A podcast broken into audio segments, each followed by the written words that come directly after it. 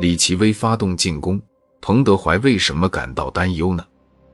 原因有两点：第一，志愿军经过三次战役连续作战，已经十分疲惫。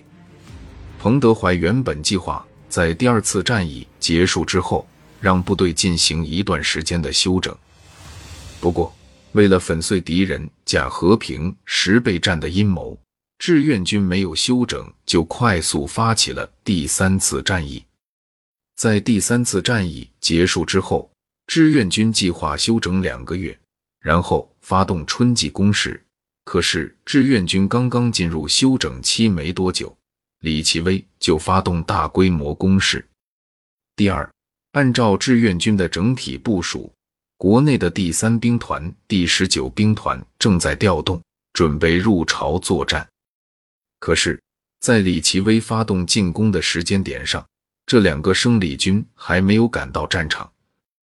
再加上第九兵团因严重减员，正在咸兴、元山一带休整，一时间很难立即投入作战。所以，能马上投入作战的部队，只有刚刚连续进行了三次进攻战役的志愿军前线的六个军。也就是说。从兵力数量对比来看，志愿军此时并不占据完全的优势了。李奇微的部署是：西线美第一军和美第九军并肩向汉城、李峰山方向实施突击。美第一军军长弗兰克·米尔本指挥土耳其步兵第一旅、美步兵第二十五师、美步兵第三师、英步兵第二十九旅为第一梯队。在野木里、水源、金粮场里三十公里地段上展开，向汉城方向实施主要突击。以韩军第一师与吴山里以南地域为预备队，美第九军军长约翰·库尔特指挥美骑兵第一师、英步兵第二十七旅、美步兵第二十四师为第一梯队，在金粮城里以东至黎州三十八公里地段上展开。向李峰山方向实施突击，以韩军第六师位于长湖院里地域为其预备队。东线美第十军、韩军第三军团并肩向横城、县里方向实施主要突击，韩军第一军团沿东海岸向北实施辅助突击。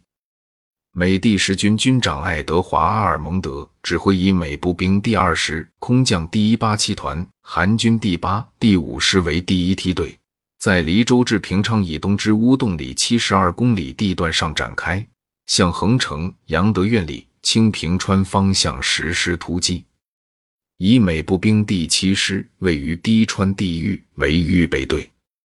韩军第三军团军团长刘在兴指挥韩军第七师为第一梯队，在乌洞里至京善以东之北洞里三十公里地段上展开，向下真富里、县里方向实施突击。以韩军第三师位于春阳地域为预备队。韩军第一军团军团长金白一指挥韩军第九师首都师为第一梯队。在北洞里至玉溪三十公里地段上展开，沿东海岸向北配合进攻。美陆战第一师和韩军第十一师分别位于义城、大田地域，这是第八集团军的战役预备队。这就是所谓磁性战术。